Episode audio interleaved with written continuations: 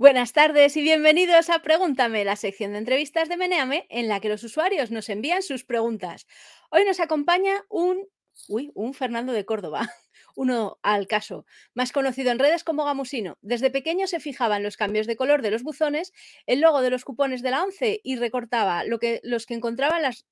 Madre mía, hoy qué, qué pelotón llevó y recortaba lo que encontraba en las revistas. Ahora lleva más de una década trabajando como estratega de contenidos, marca y narrativa para grandes y pequeñas empresas. Además, es profesor de estrategia de contenidos y marca y colaborador en Radio Nacional. También acaba de publicar el libro, por favor, enséñalo, Los secretos de las marcas, una guía de branding para gente que no sabe qué es el branding. Ocasionalmente escribe su biografía en tercera persona y se lo pasa a otros periodistas para que la lean. Bienvenido, Fernando. ¿Qué tal? Hola, buenas. Vamos a dejar esto aquí en plan product placement. Muy bien. Porque libro, importante, leer. No, no leer, no, comprar. Comprar. Libro. Comprar libro, importante. Me voy a forrar con el libro porque se gana, eh, no sabes lo que se gana vendiendo libros, o sea, un dineral. Algo he oído, algo he oído. O sea, tú que tienes dos o tres libros, eh, ya sabrás, cuando fui a verte a tu castillo, ya me contaste que, que, vender libros era súper rentable y bueno, yo ya no sé, me voy a poner la quinta piscina. Lo recomiendo un montón. Bueno, la quinta piscina yo te recomiendo que no la pongas en el tejado porque luego si no está bien aislada se cala y da goteras. Entonces tienes más me piscinas, compro pero otra más... casa. Si sale una Ah, gotera, bueno. me compro otra casa. ¿Qué? Muy bien, muy bien. Pues eso es lo que tienes que hacer, hombre. Ahí mover el mercado inmobiliario que los pobres necesitan ayuda en estos tiempos que corren. Voy a Que, encender mm, una lucecita aquí. vale, Mira qué bonito. Así. madre mía. Qué, qué tío, qué barbaridad, qué estudio de... Vamos, ni cuando vino, ni cuando vino Rodrigo Cortés, que estuvo también iluminándose ahí para que quedara estupendo y fetén. Bueno, paso a hacerte las preguntas si quieres que nos han enviado los usuarios. A me ver, da, pero vamos a ver. hay un poco de todo. A ver, la primera, bueno, la primera es la obligatoria de todo el mundo que la manda en esta ocasión John Seca y dice: Hola Gamusino, un gustico tenerte por aquí. Hace años que te sigo en Twitter. Emoji Ay, qué majo. Hola, Seca, ¿qué tal?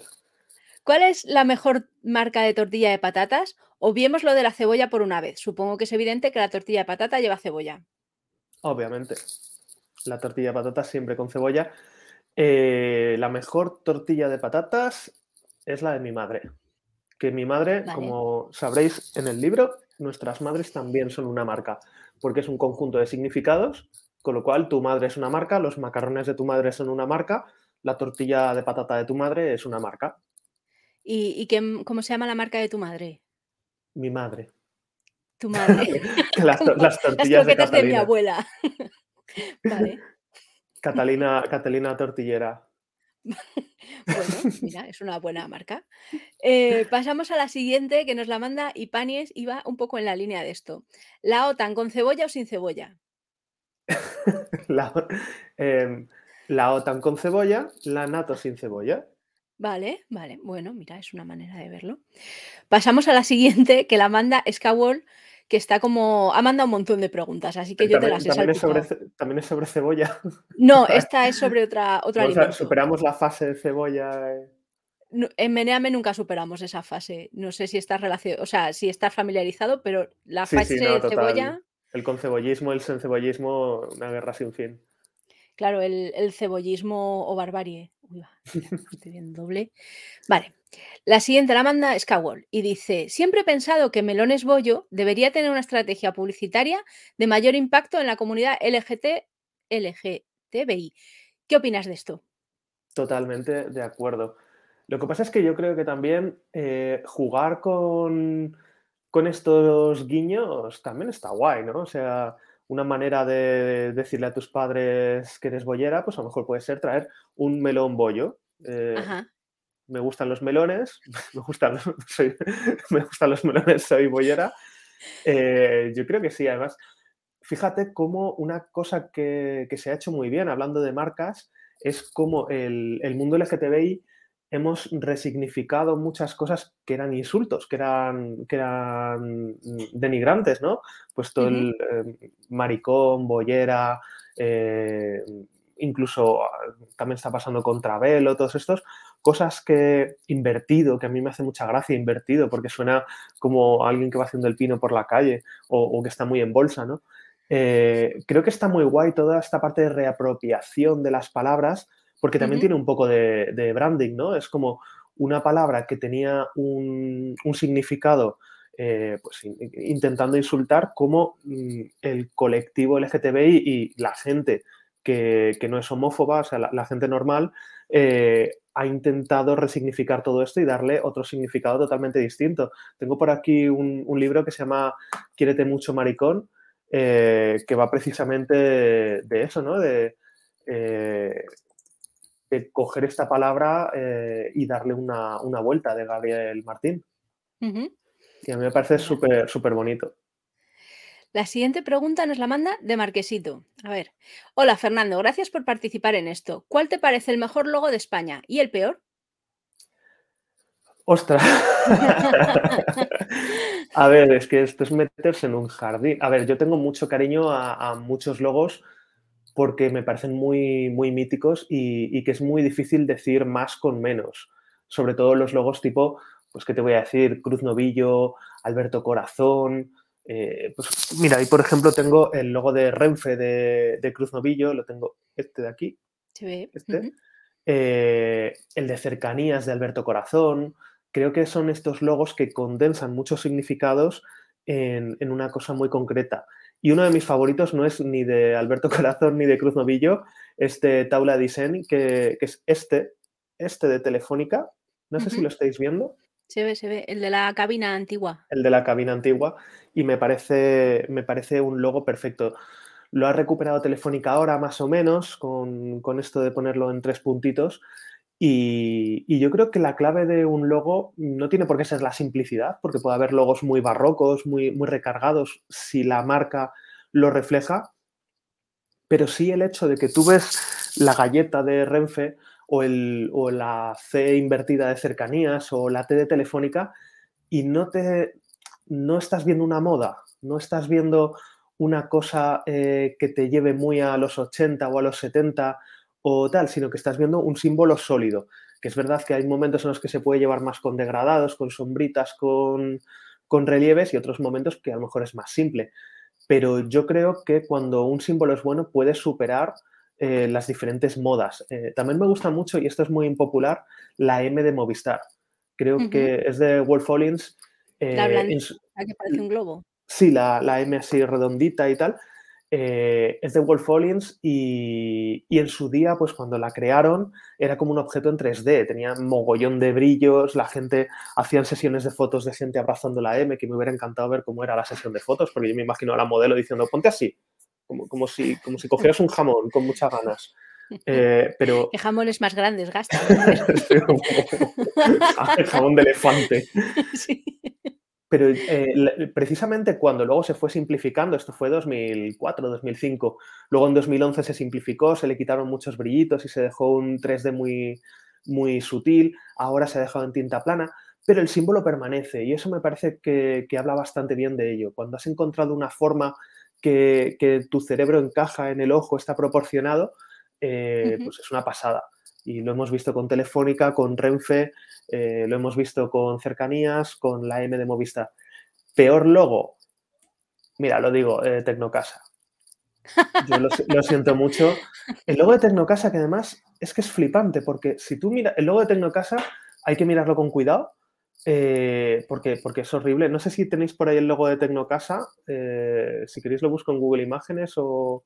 Bueno, es para verlo. Bueno, buscadlo, buscadlo. Buscad el logo de Tecnocasa. Pero, fijaos en una cosa, que es que el logo de Tecnocasa son dos partes. Está la palabra Tecnocasa, lo que se llamaría la wordmark, y está lo que se llamaría el isotipo. Bueno, el logo todo, pero el simbolito. la casita esta. Y es una casita súper simple. Es un círculo con un, con un triángulo abierto encima. O sea, eh, ese logo podría ser súper potente, pero sin embargo se empeñan en rodearlo de esta tipografía recargada, todo en verde, que me recuerda cuando mm, en los 90 hacías un folleto pero no tenías dinero, le imprimías a una sola tinta y para que no se notara mucho decías, vale, en vez de negro, ponmelo rojo, verde o azul. Y no sé, de verdad, yo a Tecnocasa le cambiaba, le cambiaba el logo, pero mantendría el circulito este con, el tejadito. Bueno, es una opinión de una empresa que no te va a contratar en lo sucesivo. ¿O sí? Contratadme, ¿no? casa, por favor. Los que, no, me van a contratar son telefónicas, que les he dicho que está todo bien. ah, bueno, pues mira, sí, es verdad, tienes razón. ¿Ves cómo tú tienes más curro que yo? La siguiente pregunta nos la manda Skywall de nuevo y dice, el marketing publicitario es un arte complicado, ha de jugar con nuestra percepción de la marca y explotar nuestros sesgos de manera subrepticia, condicionando nuestra manera de pensar y a veces cuando se hace bien es sublime. Bueno, esto más que una pregunta es una reflexión me da la sensación. Así que pasamos a la siguiente. a ver, tiene, tiene, sentido y lo que dice Skyward tiene, tiene razón en parte. Es verdad que juega con la percepción, pero yo tampoco lo, enfocaría desde el punto de vista de manipular. Yo creo que eh, las marcas crean estilos de vida y, a veces nos condicionan y definen la normalidad. Cuando una marca asume algo, eh, se ayuda a que se extienda mucho, pero no creo que sea simplemente una manipulación. También las marcas están muy atentas a lo que queremos para ofrecérnoslo. Entonces, diría que es un ten con ten, ¿no? Que, que ellos nos dan lo que más o menos queremos y a la vez están intentando ser una representación de la sociedad. Mm, las marcas, habéis visto, eh, todas las que están recurriendo a la sostenibilidad, a, a, la diversidad, a la salud mental, es porque son temas que están en la sociedad. Otra cosa que tenemos que ser muy críticos es cuando esto es pinkwashing, greenwashing o, iba a decir brainwashing, que es otra cosa, eco, salud mental washing. Es decir, que, si tú eres una industria que cada año te cargas medio Amazonas y matas a 200 linces ibéricos y salvas uno y haces anuncios diciendo que has salvado a uno, pues hombre, seamos un poco críticos. Pero, pero creo que también las marcas son un reflejo de lo que somos y de lo que nos importa. Y yo siempre pongo el ejemplo de cuando en los 70 tú ves anuncios antiguos y veías que las cervezas o los refrescos de repente te decían nuevo envase, no retornable, que ya lo, podías comprar y no tenías que devolverlo a la tienda. Y claro, en aquel momento era lo que la gente pedía. Era el futuro, un envase que no fuera retornable, que, ya podías tirar a la basura y olvidarte. Y nos hemos dado cuenta ahora de que es un error, de que, de que con todo esto estamos jodiendo el planeta y que lo guay sería poder volver al supermercado y llenar nuestra botella de cristal de, refresco o de, o de leche o de lo que fuera otra vez. Y en aquel momento era lo que pedía la gente y ahora cuando está volviendo a cambiar es porque lo que pide es lo que vuelve a pedir la gente. O por ejemplo, cuando se lanzó el pan bimbo en los 60, eh, hay un anuncio que lo tengo por ahí porque me hace mucha gracia, que, eh, que decía, el super pan bimbo, eh, sus manos son las primeras en tocarlo, porque en aquel momento había muchas... Uy, se me acaba de matar el libro. Sácalo otra vez, enséñalo por si hay alguien que no lo tenga. Bueno, hay, habrá gente, pues salió ayer a la venta. El libro, es que el libro es muy pesado, pesa 650 gramos. Que el otro día hice un concurso en Twitter y salió que pesa. Yo no me lo esperaba tan gordo. Yo es que, claro, yo lo había visto en formato documento. Claro. Pero bueno, lo voy a dejar por aquí, así, eh, que, que, no se note mucho pues lo que te decía, que era muy curioso porque Bimbo presumía de no ser artesano. Bimbo presumía de que lo hacían máquinas, de principio a fin, de que tú eras la primera persona que lo tocaba. Y en aquel momento era lo que pedía la gente, porque había muchas intoxicaciones alimentarias, había muy poca seguridad alimentaria. Y hoy en día es lo contrario, tú vas al supermercado y parece que todas las empresas de pan y de bollos tienen una, región, una legión de abuelas contratadas porque todas son eh, caseros, receta de la abuela, en receta del panadero, masa madre de hace 150 años. Y todo ahí es como súper, súper a mano. Y estoy seguro que hoy, si, si en los 60 era hecho a máquina, hoy es hecho a máquina, controlada por máquina en un país de máquinas. Le preguntaremos a Farmagema que se venga un día y nos cuente cómo lo hace. Qué maja es Farmagema, me encanta. Soy muy fan suyo. y, pues lo que te digo, que las marcas son un reflejo de lo que queremos y de lo que nos importa. Lo que tenemos que vigilar es que de verdad hagan lo que dicen. Ya. claro.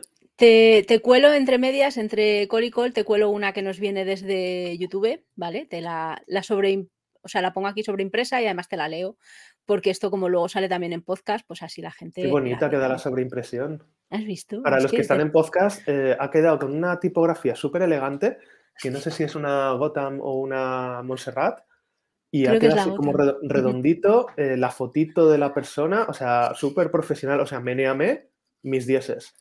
Muy bien, se lo diremos a Dani para que nos suba el sueldo a, Marcos y a mí, que somos los que estamos aquí picando todo el día. A tope. Y la, Y la pregunta es, Fernando, me gustaría conocer tu opinión acerca de la imagen de marca de los principales partidos políticos españoles. Muchas gracias.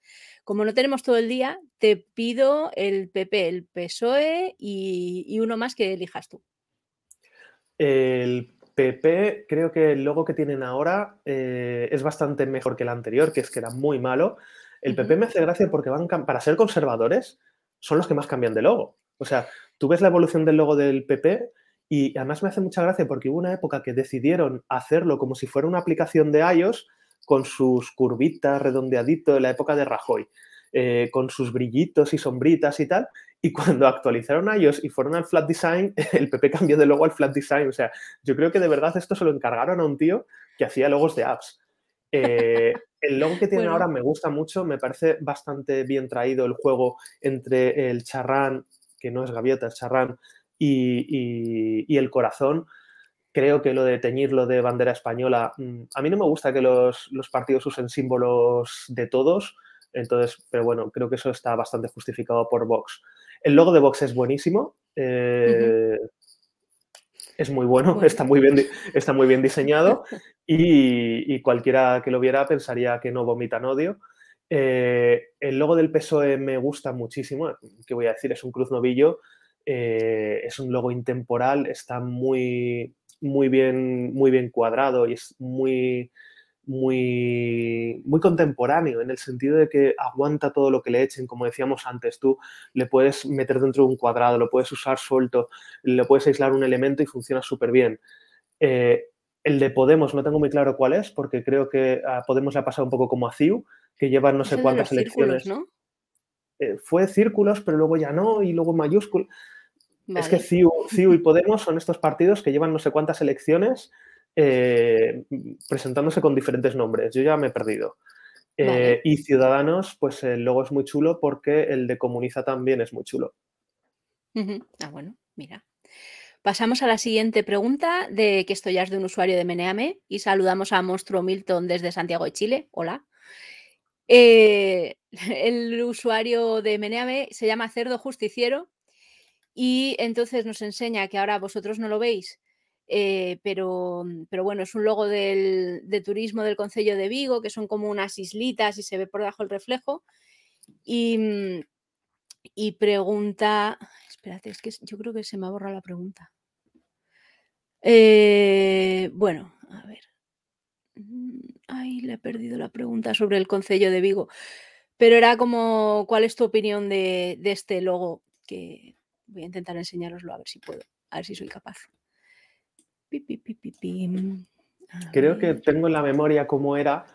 Era una especie de... Hubo muchos chistes porque era sobre un fondo rojo, como unas silvetitas de islas, pero no, vistas desde arriba, como en un mapa, sino así como montañitas eh, muy alargadas y de color blanco. Y la gente hacía bromas pues porque parecían sustancias estupefacientes alineadas. Ah, no voy a dar más pistas. Eh, bueno, a ver, yo creo que es muy difícil controlar los significados que tiene una imagen. Yo no soy diseñador eh, y entiendo que muchas veces tú cuando estás muy metido en un proyecto, tú ves muy claro que es una cosa y de repente lo publicas y la gente empieza a ver otra completamente distinta. Y si a eso ya le juntas pues las ganas de cachondeo que tiene la gente o los tópicos que puede haber sobre determinadas regiones, pues la hemos cagado. Eh, pero, pero sí es, eh, es bastante interesante el, el, efecto que tenían. Yo invito a los que están escuchando el podcast que busquen Islas CIES, eh, campaña publicidad o Islas CIES Vigo. creo que es para verlo. No soy capaz de compartir la pantalla, así que los que no estáis en podcast, pues también lo buscáis y ya está. Yo te juro que cuando lo he visto, cuando estaba preparando la entrevista, yo he pensado, las Islas Cíes, pero es verdad que a lo mejor yo no, soy usuaria de, sustancias estupefacientes más allá del café de por la mañana, entonces mm, tengo la mente... En yo es que tampoco sé, claro, yo no veo tanto, o sea, no, no, he estado tanto en Vigo como para saber si el perfil de las Islas Cíes es suficientemente icónico. Por ejemplo, cuando vas a Benidorm, el logo de la ciudad sí que tiene este piquito que es como la vista que todo el mundo ve desde, desde Benidorm. Entonces puedes aislarlo como icono. No sé si, es suficientemente icónico. Es, Al final, con los iconos también pasa que tienes que usarlos para ser identificable, pero se acaban convirtiendo en un tópico si los usas demasiado. Entonces, a veces intentan buscar otros. Por ejemplo, eh, le- leí hace tiempo en, en Twitter un, un tuit que decía algo así como, imagínate un logo de Francia que no llevara la Torre Eiffel, que parece que no saben diseñar los pobres, pero es que también si eres diseñador y necesitas, porque todo esto tiene que ser en, en un segundo y medio que se entienda, yo Claro. entiendo que recurras a un tópico. Entonces, en el caso de Vigo, es que no te sé decir, mm, a lo mejor algún viguense, viguero, mm, viguista, no sabe decir si las Islas Cíes eh, vistas desde Vigo son reconocibles o son icónicas o se usan en otros elementos. Que, pues sí, yo también te recomiendo luego cuando vigués, nos dice Marcos, ¿ves? Es que Marcos es el que sabe. Em, yo te recomiendo luego cuando tengas un rato que busques El Sireno de Vigo, que es una cosa como súper icónica. ¿Ves? Marcos se ríe.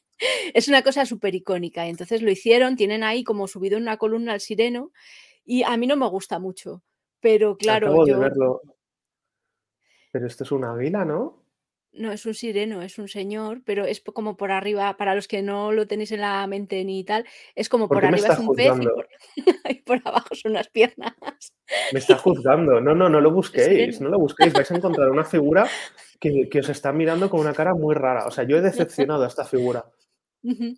Y luego, si no, en Vigo, pues también tienen el dinoseto y el El dinoseto. que que está El ahí, dinoseto para mí es eh, el mejor naming que he visto en mi vida. Dinoseto. O sea, Junto con dinosetiño.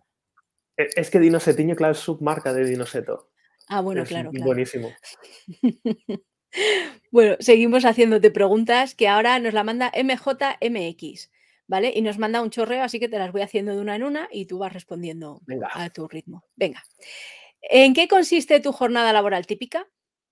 Pues depende del día. eh, ahora, por ejemplo, estoy con la promo del libro, entonces mi jornada laboral típica es ir a sitios eh, y hacer entrevistas, pero, eh, por ejemplo, cuando estaba en agencia, pues mi jornada laboral era pues, empezar la mañana y abrir Keynote, que es el programa que uso yo para hacer presentaciones, y hacer presentaciones de estrategias o irme a una biblioteca o a una hemeroteca a investigar temas o tener reuniones, algunas de las cuales podían haber sido emails, otras que eran súper guays y súper tal. Eh, otras veces, pues si es pensar nombres, eh, pues cogerme un DIN A3 y empezar a escribir nombres o irme con el diccionario. O no sé, es que hay muchas, muchas cosas distintas. También hacer presentaciones, eh, hacer workshops, de esto de pues, poner muchos posits encima de la mesa. Que, te ayudan a aclarar el pensamiento, ¿no? Creo que muchas veces con los workshops parece como que si usas posits eres como más listo, más moderno, más startup, pero también es verdad que muchas veces ayuda a, a ordenar el pensamiento y a verlo gráficamente, sobre todo a, a los clientes. Entonces, bueno, pues y hay días pues que simplemente lloro, lloro y, y siento que soy un fraude y que no voy a llegar a nada en la vida. Depende del día. Bueno, pero has publicado un libro, ¿sabes? Que eso ya es algo y te vale para comprarte un segundo chalet. Y no sé, pero no aguanta. No, no. Bueno, a lo mejor ha sido, ha sido la, la bandejita. Vamos a. El libro sí que puede aguanta. Eh, Hombre, claro que sí. Luego está hecho de buena calidad, lo puedes poner bajo una mesa, lo puedes. Hombre, Lo puedes poner. Sí, es un poco como los ejercicios inglés. On the table, under the table, sí. behind the table. Exacto. Ves, si es que los pregúntame, aprendemos de todo. Esto es una maravilla. La siguiente. A ver, Si se suicida, yo no, yo no lo voy a ver, pero si se suicida, Yo te aviso. yo te- O si no, que nos avisen los que están viéndolo, estas personas que están ahí echan, dándolo todo. Pasamos a la siguiente pregunta que dice, ¿cómo explicarías tu trabajo a alguien que cree que el branding es lo de ponerle la marca con el hierro al rojo vivo al caballo o a la vaca en las pelis del oeste? Eh, bueno, es que de hecho eso empezó siendo el branding.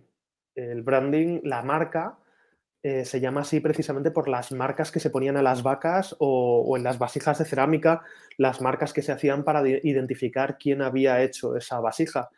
Y en ese momento, en el momento en que una vaca pasaba a estar marcada por ti, o una vasija, un botijo, empezaba a tener una marca de esto lo ha hecho Gamusino, ese, ese botijo era diferente.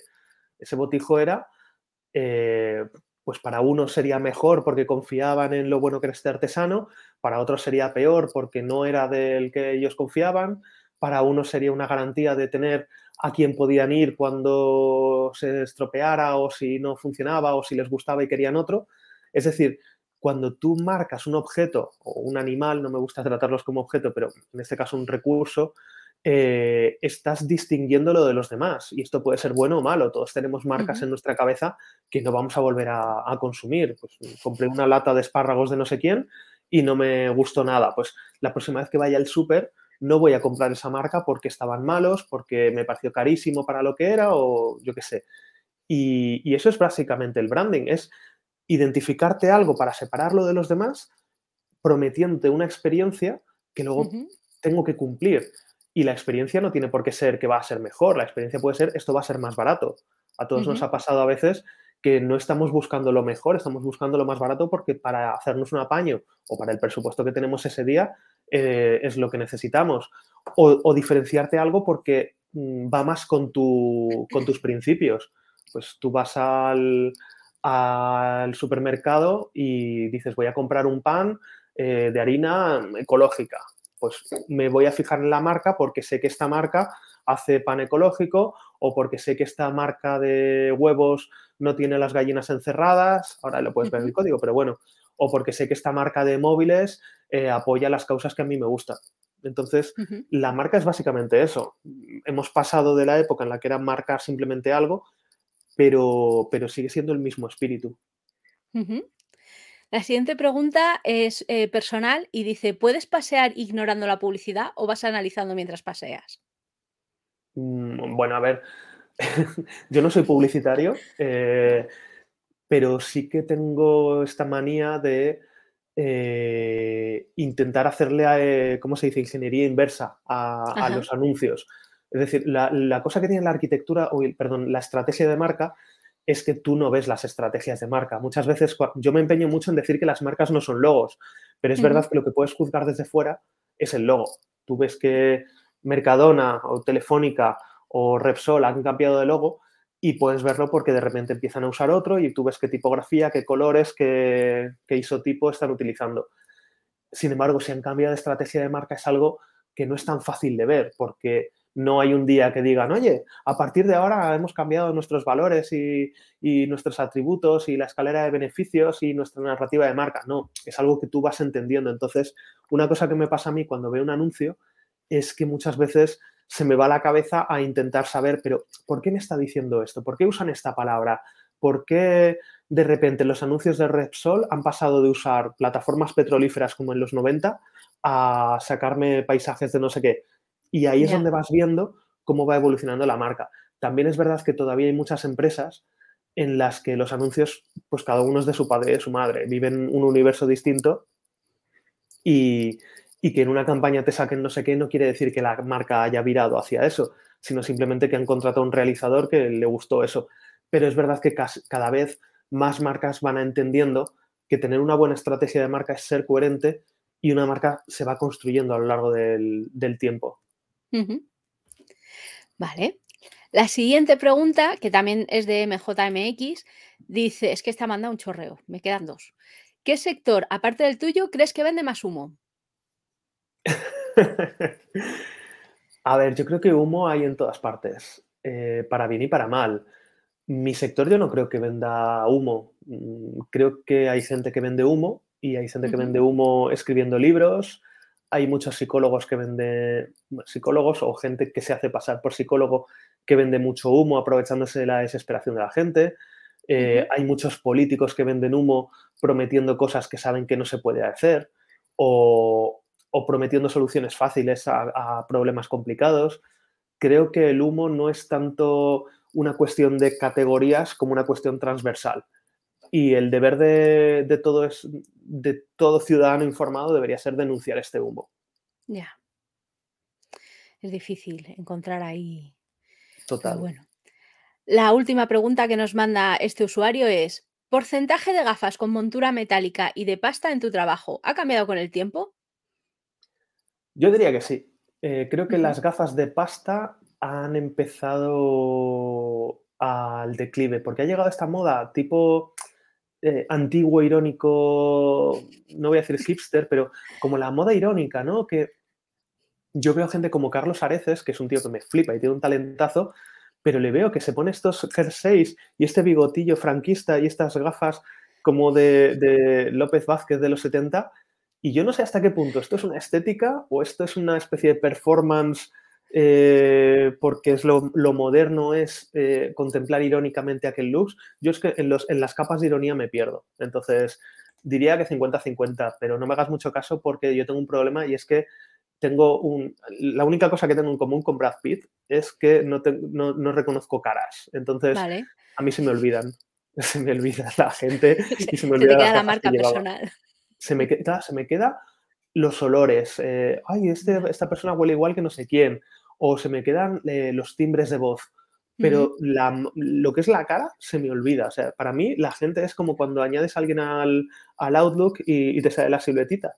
Que por cierto, el otro día leí que la siluetita del Outlook, eh, cuando la persona que añades no tiene foto, es píxel a píxel la silueta de cuando en los años 70 pillaron a Bill Gates eh, y le hicieron el, el Mac foto este que te hace la policía. es flipante, el, el de Outlook 2010, tenéis que buscarlo. Lo miraremos, lo miraremos. Yo que sepas que tengo estas gafas que son las de hacer entrevistas y luego para mi vida normal llevo unas metálicas y así no me reconocen. Soy como Superman y, Clark Kent. O como Hannah Montana. Claro, exacto, pero sin peluca.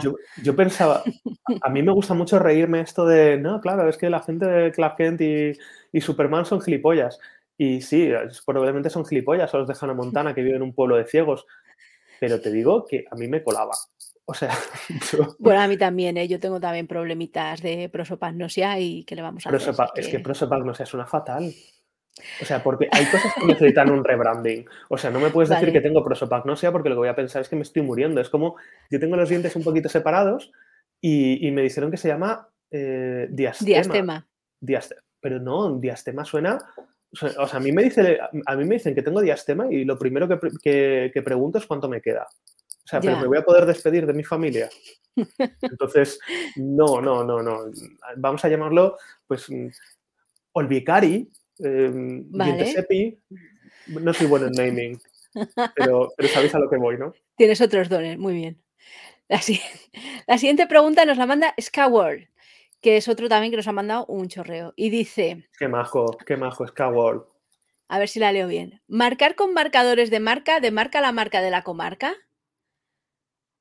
Esa es una pregunta para un oligarca. Muy bien, muy bien. Muy bien. Pues oligarcas que nos estáis viendo o escuchando, ya tenéis vuestra respuesta.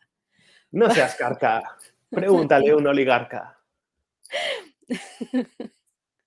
Pasamos a la siguiente, que también es así una pregunta muy ingeniosa, que la manda Continuum ST y dice, ¿el branding en copa larga o de balón? Yo es que soy raro, no bebo.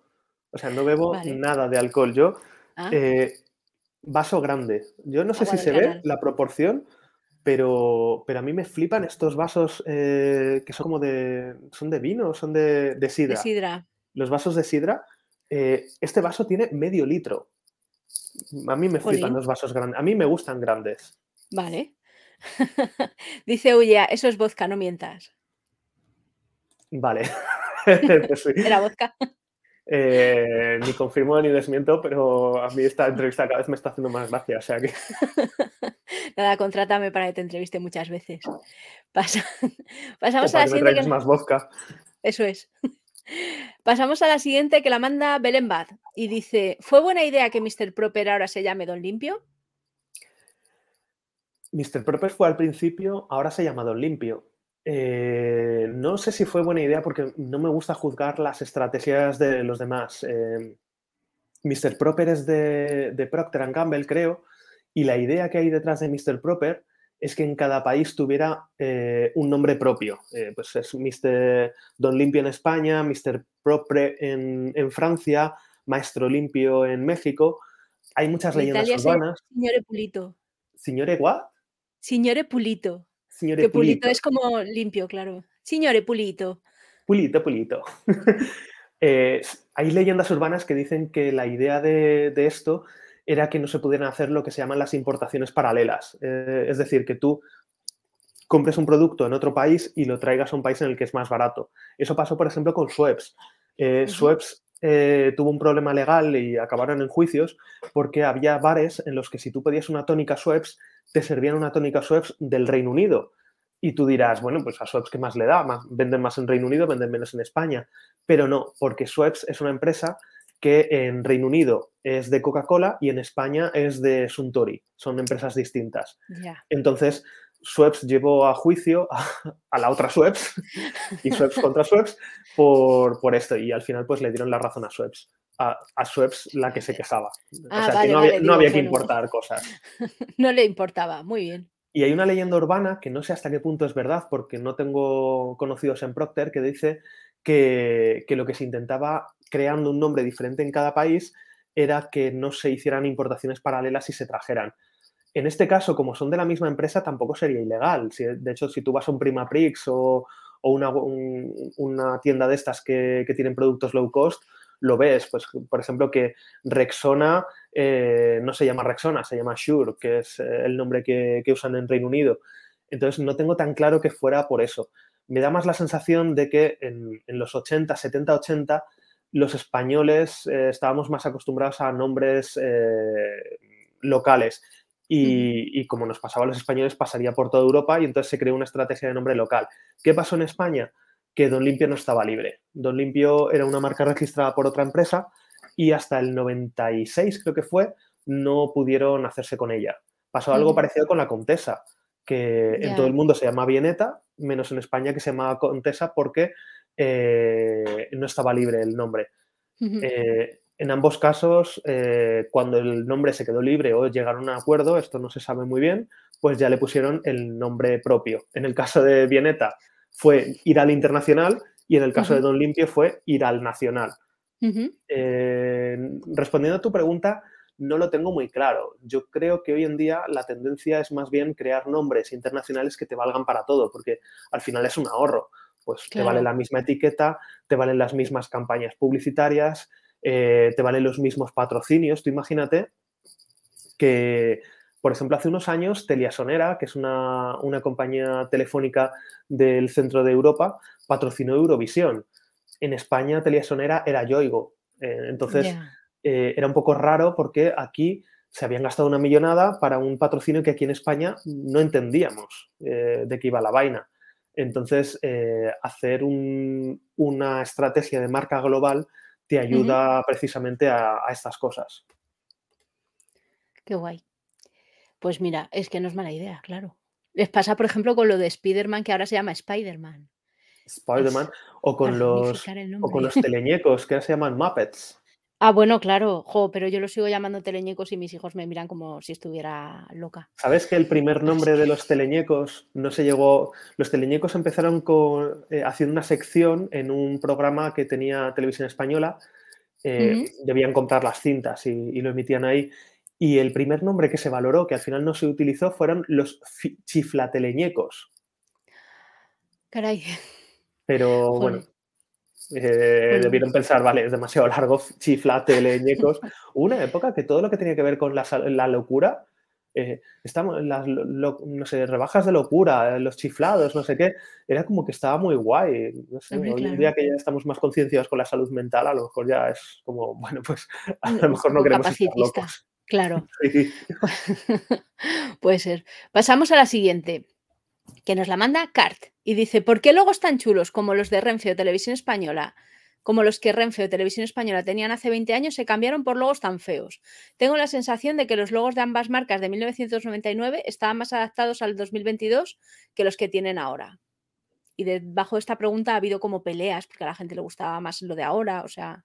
Claro, eso te iba a decir, es que eh, el concepto de bonito feo siempre va a ser subjetivo. Otra cosa, y creo que sí que tiene razón en lo que dice, es que hay algunos elementos para los que eh, los logos de los 90, en el caso de Televisión Española, ¿os acordáis este cuadradito que ponía TVE como si fuera el logo de la ITV? Pues con TVE.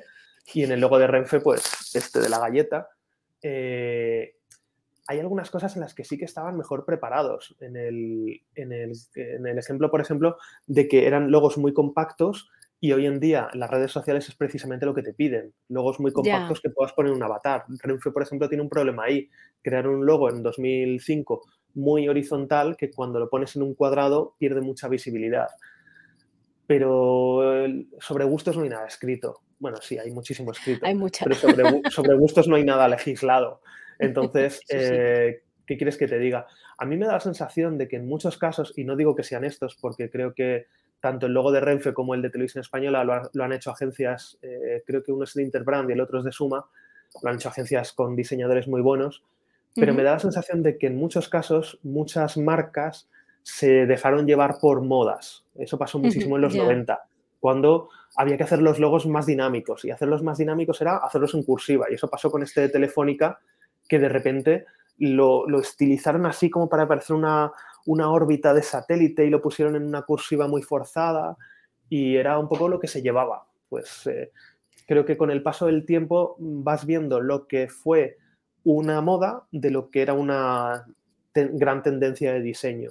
Y los degradados que vimos eh, a principios de los 2000 con, con, muchas marcas de Internet, pero que también pasó mucho en la vida real, lo que decíamos antes del PP, pues son muestras de que ha habido momentos en los que las marcas se han dejado llevar mucho y otros pues que no, no tenía tanto sentido. ¿Y cómo eliges a qué coche subirte? Es difícil, es difícil, pero yo creo que si ves que todo el mundo está haciendo lo mismo, a lo mejor deberías cuestionártelo. Es decir, todo el mundo quiere pertenecer, bueno, no todo el mundo, hay muchas marcas que quieren dejar claro la, la categoría a la que pertenecen. Y yo qué sé, si tú mañana montas una marca de lujo, pues posiblemente vayas a intentar hacer un logo parecido al resto de marcas de lujo si lo que quieres es dejarle claro a la gente de un vistazo que, perteneces a esa categoría. Pero también podrías querer lo contrario. Podrías decir, no, no, yo quiero llegar con una propuesta rupturista y que vean que no soy uno más.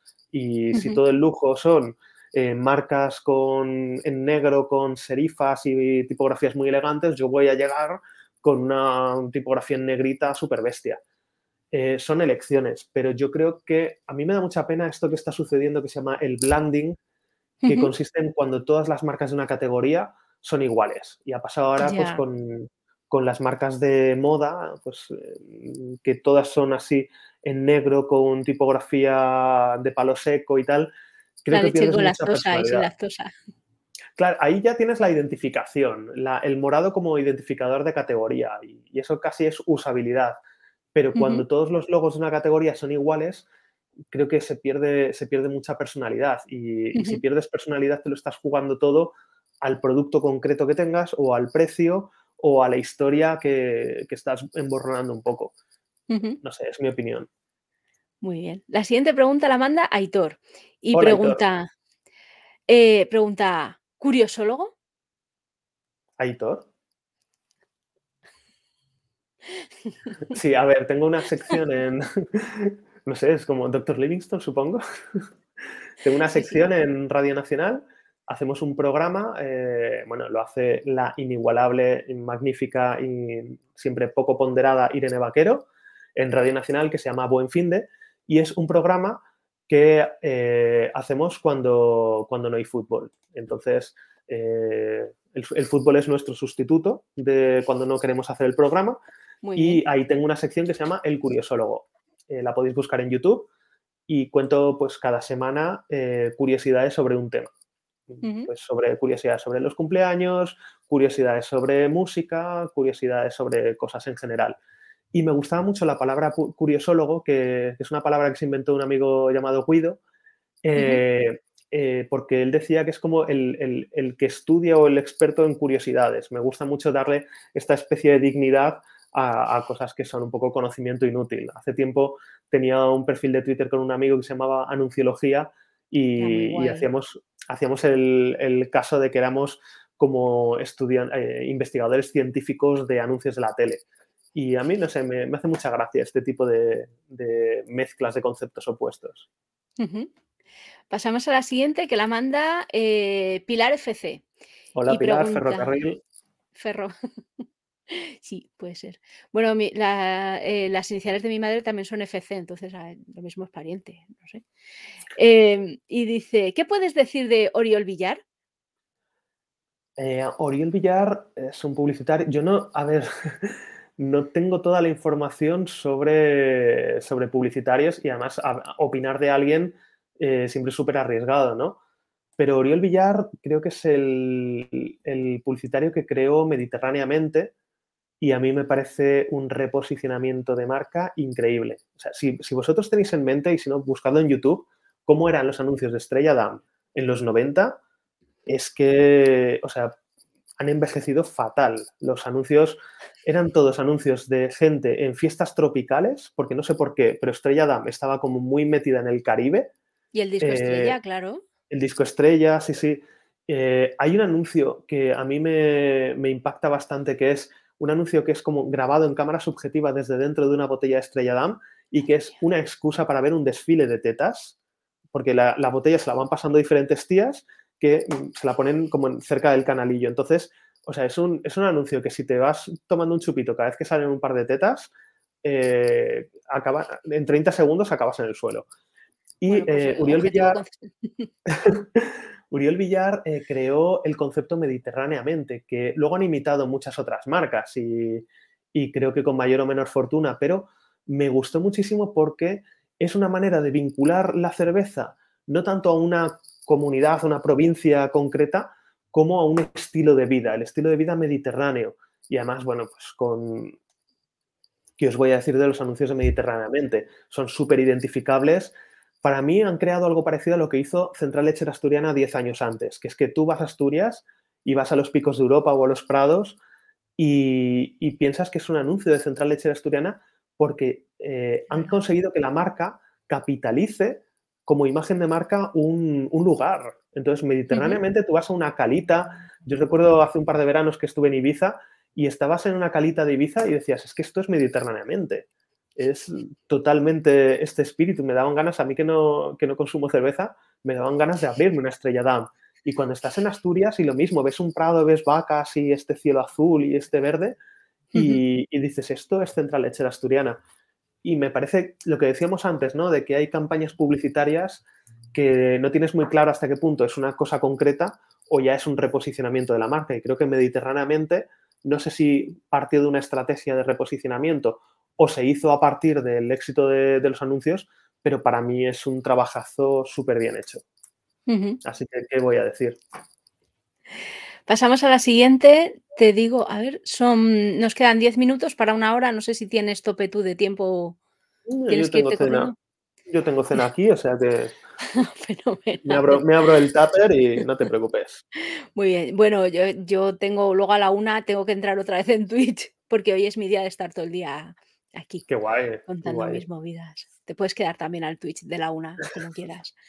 Así que como si fueras Matías.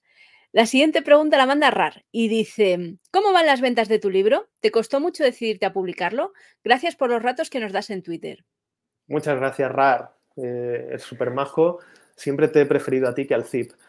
Eh, si me costó mucho decidirme a publicarlo, pues yo llevaba con el run run de querer hacer un libro toda la vida.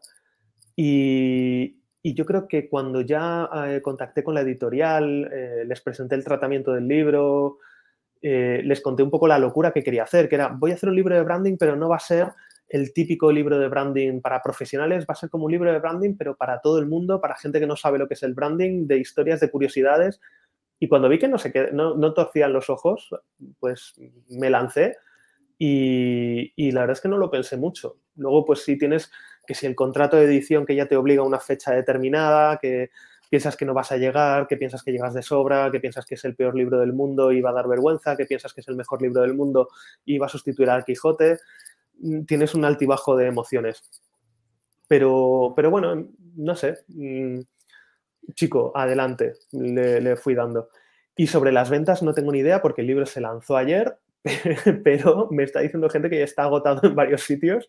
Qué guay. O sea que eh, o el camión de los libros ha tenido un accidente horrible y, se han quemado todos, o os lo estáis comiendo con patatas el libro. Y he recibido varias fotos ya de gente que tiene el libro en su casa, o sea que estoy alucinando, estoy, alucinando.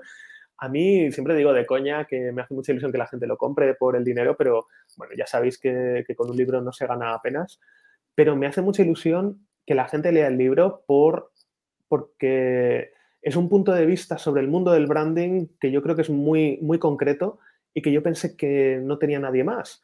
Y cuando fui conociendo a frikis del branding, que es como nos llamamos, tenemos un grupo en Telegram, eh, me di cuenta de que somos muchísima gente, que pues algunos que trabajamos en esto, otros que no, pero los típicos que vas por ahí y ves que un banco ha cambiado de logo y le haces una foto, o ves que no sé dónde queda un logo antiguo de no sé qué, o ves que de repente tal marca empieza a hablar de tal cosa.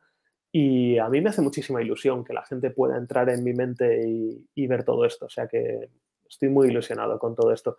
Si estáis intentando comprar el libro y está agotado, no os preocupéis, que me ha dicho la editorial que no se tarda nada en hacer una reimpresión que esto es cambiar el cartucho de tinta de la máquina de imprimir libros, que no sé, la imprentas, pues supongo que sea un cartuchazo, y que, le dan al enter y que empiezan a salir libros como churros. O sea que vosotros comprad, que no van a tardar nada en llegar. Nos pregunta JSTV, ¿cómo se llama el libro? El libro, esta portada tan, tan chula que, ha diseñado Rafael Ricoy, el libro se llama eh, Los secretos de las marcas, una guía de branding para gente que no sabe qué es el branding. A ver, se llaman los secretos de las marcas, pero no os penséis que esto van a ser como cotilleos de McDonald's o de Adidas o, del Rolls Royce o tal. Es, es una manera de expresar que vamos a ver cómo nacen, cómo se crean las marcas, cómo funcionan, por qué hay marcas que se llaman distinto en cada país, qué pasa cuando muere una marca, por qué hay marcas que resucitan y otras no, qué diferencia hay entre una marca resucitada y una marca zombie, pues todo este tipo de cosas. Perfecto. La siguiente pregunta nos la manda a Kulu y dice, ¿burda copia o casualidad? Y entonces, no te puedo compartir la pantalla porque no sé qué roto. Eh, está en un lado la de Pepsi, está, que está también en 3D, y la de EAJPNV, que es también un circulito con dos ondas y... Sí, tengo, en mente el logo del PNV de 2007, creo que era, o no sé si lo siguen usando. A ver, ¿cómo es el logo del PNV actual? Sí, el logo del PNV lo siguen usando. Eh, el, PNV tenía un logo bastante, un poco rancio, pero, pero bastante potente. El logo de ahora del PNV me parece, eh, con todos mis respetos al diseñador, que no es... Me parece que se deja llevar mucho por, por, por modas de diseño, lo que decíamos antes, ¿no? Hay tendencias más a largo plazo y hay modas del momento. Esta, utiliza una tipografía que creo que se llama Aero, que estuvo muy de moda a principios de los 2000 eh, el degradado, un símbolo que creo que no está bien equilibrado en, cuanto a fuerza de, los elementos.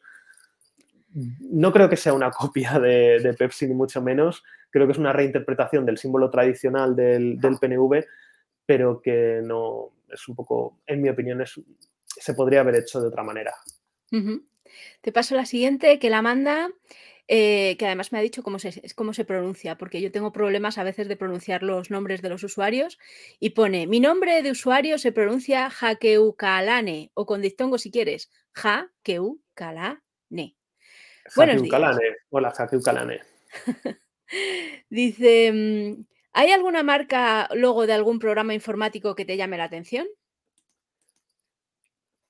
Pues eh, es curioso porque estamos rodeados. Mira, por ejemplo, me llama la atención de la suite Adobe cómo han creado estos iconos que me dan muchísima paz mental. El PS para el Photoshop, el AI para el Illustrator, que tú los ves luego todos ordenaditos, cada uno con su color, todos con las tipografías del mismo tamaño y a mí me dan mucha paz mental.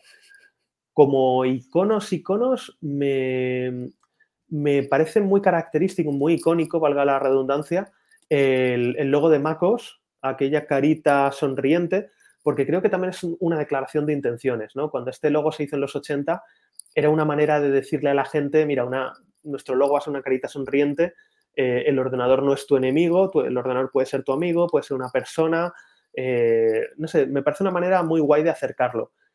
También me parece, bueno, súper icónico el logo de Windows, sobre todo cuando era en cuatro colores. De yo nunca entendí muy bien qué era, es una ventana, una cometa, porque tenía así como una cola.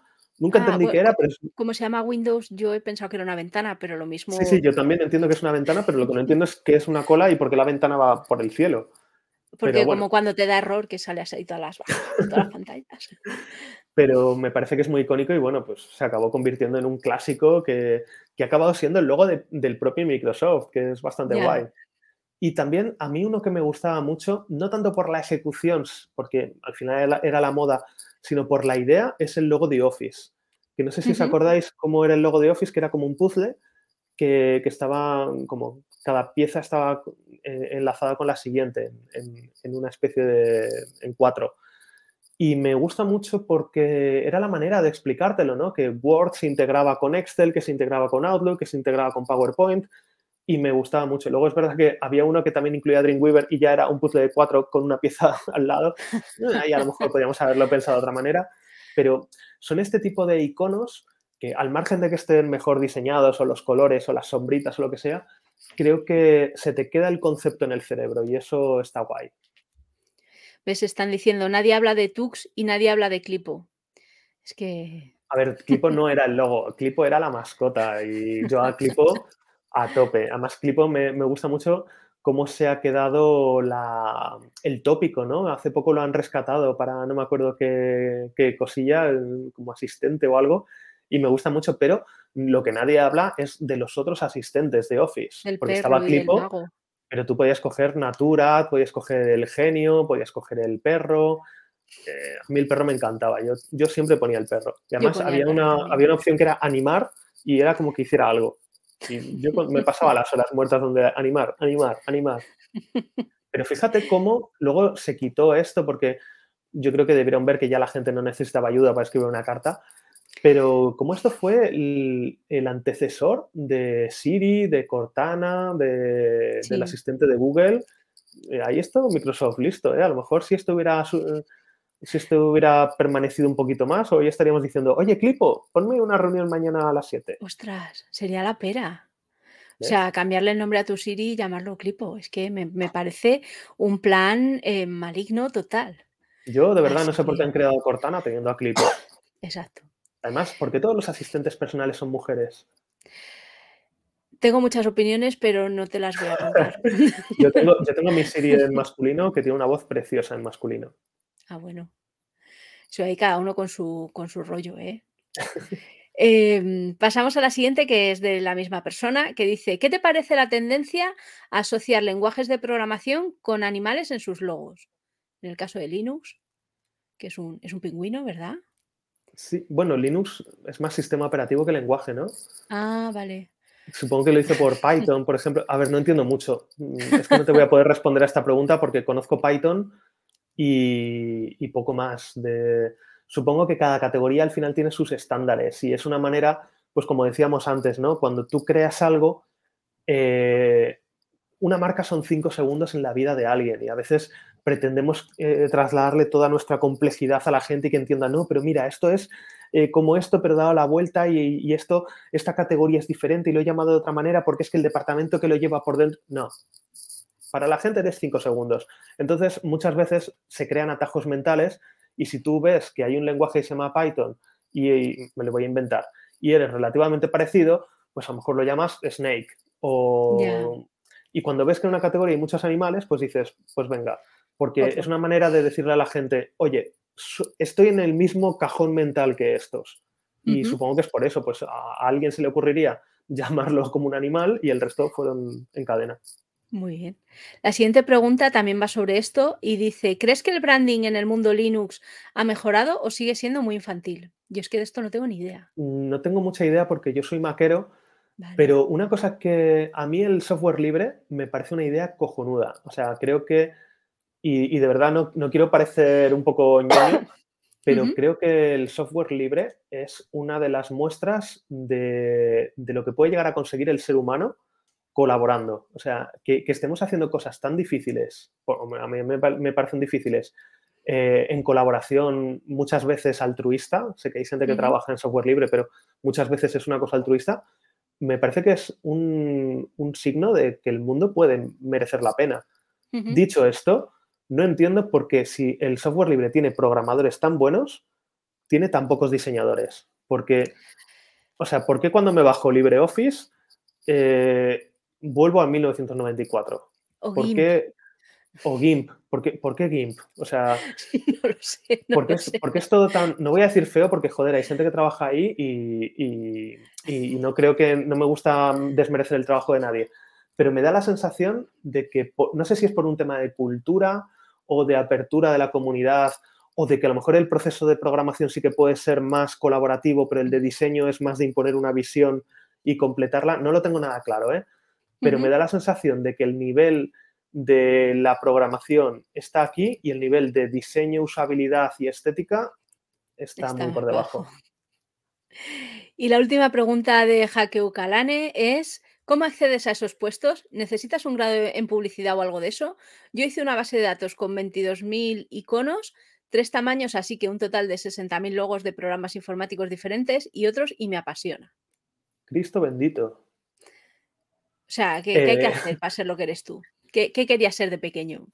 Yo siempre he querido ser periodista, pero bueno, pues acabé estudiando comunicación audiovisual, de ahí eh, em, yo pensaba que iba a trabajar en tele o en radio, me empezó a gustar todo esto del branding, acabé haciendo las prácticas en un departamento de marketing, llevando redes sociales, me fui poco a poco moviendo hacia la parte de estrategia, estrategia de contenidos, de la estrategia de contenidos pasé a la estrategia de marca. Yo creo que no hay, afortunadamente en nuestro sector, todo lo que tiene que ver humanidades en general, no hay unos caminos tan cerrados como a lo mejor puede haber, pues que tú no puedes decir, bueno, empecé a hacer cosillas de arquitectura, le hice un piso a mis padres y, bueno, aquí estoy diseñando la torre espacio, no. Pero eh, creo que si te gusta la estrategia de marca, yo lo que te recomendaría es que pues, te informes en, publicaciones, te compres libros, eh, te metas en grupos de, esto y vayas viendo pues, si te van gustando estas cosas y a lo mejor pues, en una agencia puedes empezar a hacer determinadas tareas, porque si bien hay, hay conocimientos que tienes que tener y en el mi libro es una buena manera de empezar, por cierto. Muy bien, enséñalo otra vez, por favor. Enseña tu libro. Muy bien. Los secretos de las marcas, editorial Kailas. Eh, 19,90 euros. O sea, pues, vienes con un billete de 20 y te llevas cambio. Te puedes comprar luego una gominola. Eh, Depende de cuál. lo que, una de 10 céntimos. Venga, vale. Eh, lo que te quiero decir es que no. Hay cosas básicas, pues tienes que saber cómo funciona una arquitectura de marca, tienes que saber la diferencia entre una submarca y un endoso, pero eso se aprende, eso es una cosa súper simple. Luego ya es más pues tener buena intuición, eh, leer de buenas fuentes y yo creo que una cosa que a mí me ayuda mucho cuando hago estrategia de marca es tener la cabeza llena de cosas eh, y, venir de diferentes entornos te puede ayudar. Yo he estado en oficinas en las que había pues gente de periodismo, gente de ADE, gente de biología, gente de humanidades, de biblioteconomía. Entonces, mm, es, eh, saber hacer una estrategia es pensar y hacer algo coherente y ordenar atributos, ordenar eh, valores, saber qué preguntas hacerte, saber cómo conectarlo con la gente. Em, y no creo que sea una cosa restringida, no hay un colegio oficial y habrá gente que piense que mis estrategias son horribles y, gente que piense que son magníficas. Entonces, eh, ya te digo, no, no, veo que sea una cosa súper cerrada. Vale, esto al hilo de esto que estás contando, eh, nos manda Toweli o Towelie. Em, como mercenario del branding que echa muchas horas eh, en mano, te pregunto, ¿convertirse hacia la estrategia narrativa, escribir un libro, es el camino de salida? ¿Trabajas menos horas al día? ¿Te lo pasas mejor que gente como yo? ¿Y cómo se empieza? Es que no sé cómo te lo pasas tú. O sea, eh, yo creo que, a ver, mm, la hierba siempre es más, como dicen, ¿cómo es este refrán? Solo lo he oído en inglés. La hierba siempre es más verde al otro lado de la verja. En, tu vecino. Si la hierba de tu eh. vecino veas cortar, eh, cómprate un Por la tuya remojar. por lo que entiendo, Toweli, eres diseñador, porque estás con la Wacom. A mí me da mucha envidia los diseñadores. Me encantaría poder diseñar porque creo que si sabes de estrategia y además eres capaz de sacarte un naming y eres capaz de diseñar, puedes dar un servicio muy completo. Respecto a trabajar más o menos horas, pues depende mucho de dónde estés. Mm, yo estoy haciendo ahora proyectos, eh, hago formaciones, eh, he estado en agencias, no sé, a lo mejor dentro de un par de meses estoy en agencia o, me he dado la bebida y me he ido de este mundo. No lo sé, entonces... no te vayas, no te vayas. Eh, no, no soy quien para aconsejarte en nada. Lo que te digo es que si te gusta, le des una oportunidad, porque aunque simplemente sea por curiosidad y, no, no, quieras dar un cambio a tu carrera, pero quieras eh, aprender más, te va a venir bien para tu trabajo. Yo creo que cuando eres diseñador, tener una perspectiva de, de estrategia te ayuda a enriquecer tu trabajo, igual que tener, cuando yo soy estratega, tener una perspectiva de cómo funciona el diseño o de cómo funcionan las implantaciones de marca, mm, te da, te da más poder. Yo creo que eh, decían que los periodistas, pero yo lo emplearía también a todo, somos un océano de curiosidades, o sea, un océano de sabiduría de un centímetro de profundidad. Pues creo que de, verdad es muy bueno saber un poco de todo. Igual que si eres diseñador, pues mm, saber de motion graphics, eh, saber de tendencias, saber de colores, saber de tipografía, son cosas que te van a venir muy bien, saber de estrategia también. o sea, esto es un comentario al hilo de cómo se diseñan los programas de software libre, dice Catacroc. Es feo porque lo hace un comité y eso es lo peor para ciertas decisiones. Estoy de acuerdo.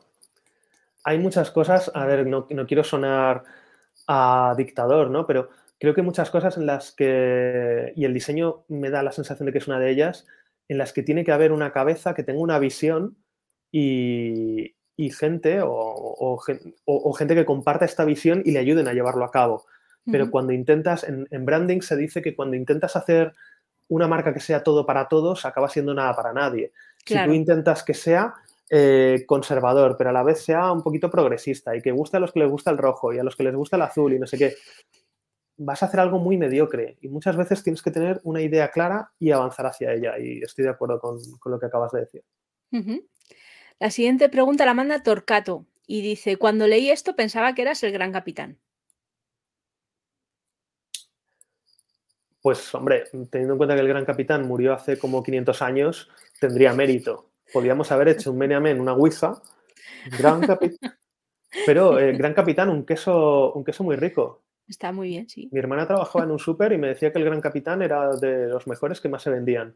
Ah, mira. Eh, es curioso cómo el queso, fíjate, hablábamos antes de categoría, eh, pero tú ves y hay queso Don Quijote, queso Gran Capitán, queso no sé qué. Es como que a los quesos siempre intentan impregnarles, que a lo mejor es una empresa fundada en 2007, pero siempre intentan impregnarles este rollito de historia, ¿no? No hay, no hay queso, queso what the fuck, o claro, queso, queso Bass, eh, queso, ¿no? bueno, pero lo mismo lo mismo mm, puedes poner ahí el queso what the fuck o el queso claro, eh, FOMO. Lo que decíamos antes, si tú mañana montas una marca de quesos, tienes que elegir, oye, quiero hacer un queso como en la categoría, mm, tipo que parezca salido una novela de Pérez Reverte, o eh, quiero hacer un queso rupturista. Pues esto te lo van a decir las, eh, encuestas de mercado, los estudios de mercado, que vas a ver, pues oye, mira, es que hay una generación de gente que no está comiendo queso ¿Y qué edad tienen? Pues tanto. ¿Y a qué, les gusta? Pues tanto. Y ahí ya, pues con esos estudios y tal, el estratega de marca te dirá, pues mira, podemos, tenemos un hueco aquí que podemos aprovechar y creamos una narrativa de tal. Ahí tienes, redondo como una sandía. Fenomenal. La siguiente pregunta la manda Fission Boy y dice: Buenos días, Fernando, y muchas gracias por participar. ¿Podría ser, ¿Podría ser que la meca del curiosólogo sea probar el surstroming? ¿Lo has probado ya? el sustroming. el sustroming es el arenque este ah. que, está en una lata y que por lo visto huele fatal y hay gente que lo abre bajo el agua porque huele muy mal. Hombre, a ver, curiosidad, no te voy a decir yo que no tenga. Pero. Y que, y que estoy intentando salir de mi zona de confort de los productos y que seguro que está bueno una vez que los he probado. Pero yo el año pasado probé los caracoles y, y voy a tomarme con calma ya la siguiente fase. Muy bien.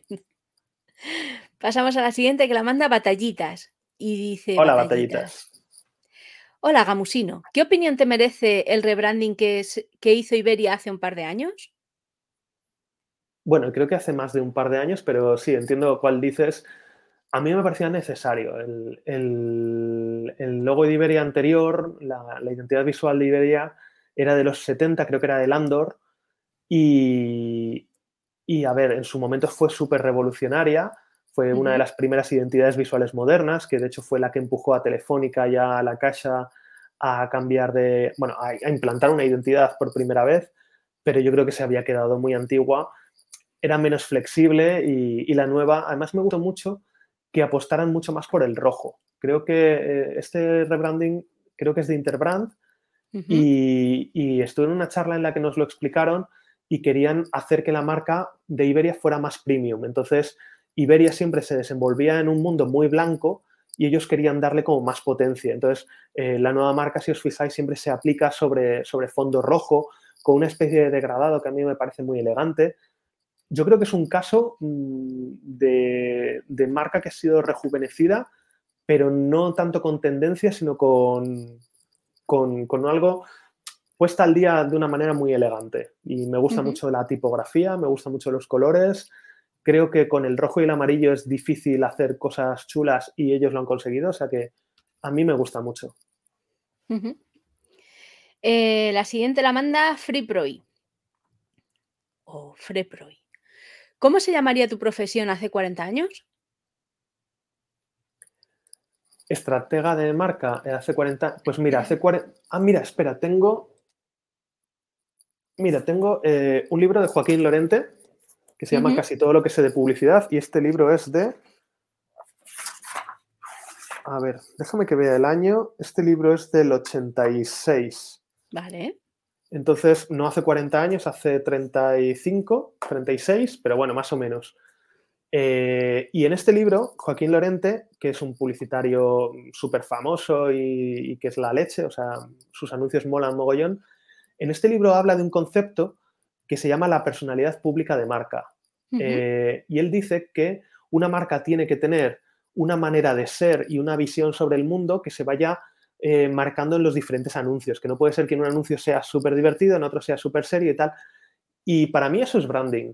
Es como, a lo mejor en los 80 no se le llamaba branding, o se le llamaba en Estados Unidos y en España no, pero, pero eso es branding. Entonces, hoy en día hay perfiles, pues más como el mío, yo no hago publicidad o diseño, sino que hago la estrategia, eh, pero precisamente cuidamos eso, cuidamos que una marca sea coherente y que, y que tenga un sentido y que sea un reflejo de lo que de verdad es eh, y que luego estos en todos los puntos de contacto, claro, en los 80 existía la prensa, la radio y la tele y las vallas publicitarias, pero hoy en día pues tienes también eh, los canales digitales, tienes los vídeos de YouTube, tienes los directos, tienes los podcasts, tienes las redes sociales y creo que hoy es más importante que nunca. Entonces, lo que en los 80 hacían los publicitarios, hoy en día eh, sería lo que hago yo. Entonces, diría que hace 40 años mi profesión hubiera sido pues estar en una agencia de publicidad haciendo anuncios.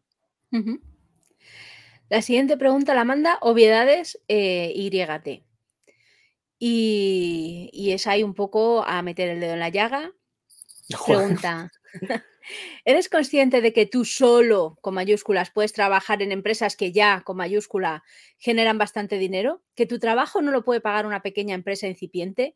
Y dicho esto, y sabiendo que las pequeñas empresas están fuera de tu alcance, ¿qué opinas sobre que el dinero con mayúscula se va acumulando en las empresas y personas que más con mayúscula tienen para las que tú solo puedes trabajar? Gracias. Eh, madre mía, vaya bronca me ha caído. Eh, a ver, yo.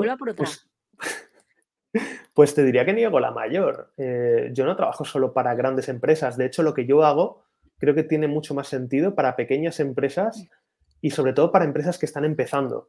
Yo he trabajado para, pequeñas startups y creo que precisamente cuando eres pequeño, cuando todavía no has crecido, no te voy a decir que sea lo primero, que estés constituyendo la SL en el registro mercantil por la mañana y me llames a mí por la tarde, pero creo que tiene mucho sentido que desde un principio te plantees cómo quieres hacer las cosas. Entonces, yo he colaborado con, empresas que eran 10 personas. Bueno, eh, he estado en un taller con una empresa que eran dos personas. y, creo que tiene mucho valor plantearse desde el principio cómo queremos hacer las cosas. ¿Cuál es nuestro propósito de marca? ¿Cuáles son nuestros valores que no vamos a renunciar cuando hagamos algo? ¿Cómo vamos a construir nuestro portfolio? ¿Cómo vamos a definir nuestra arquitectura?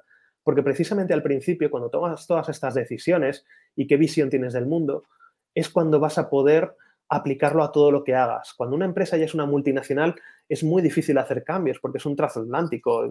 Mover un barco es muy difícil, lleva muchos años. A veces lo vemos cuando entra un ejecutivo que va a revolucionar algo y a los tres días la gente está diciendo, ¡ay, no has cambiado no sé qué! Es que espérate que simplemente enterarte de dónde están los mandos ya te va a costar tiempo. Sin embargo, una startup es mucho más ágil, con lo cual eh, te niego la mayor. Yo creo que una estrategia de marca la puede hacer cualquiera. Y el caso de permitírtelo o no, pues es obviamente una cuestión de dinero, pero primero, ni es tan caro, no, no vivo en la abundancia. Y segundo, creo que es una de las inversiones más rentables que puede hacer una marca. Creo que tener claro desde el principio qué es lo que quieres, cómo te vas a presentar al mundo y cómo lo vas a hacer, es súper eh, rentable y tiene muchísimo sentido porque luego te va a servir de guía. Cuando tú tienes una estrategia coherente y bien alineada, te va a servir de guía para construir tu comunicación, para construir eh, tu estrategia de contenidos, tu arquitectura de marca, eh, a dónde quieres ir, qué decisiones vas a tomar, a qué vas a renunciar y a qué no.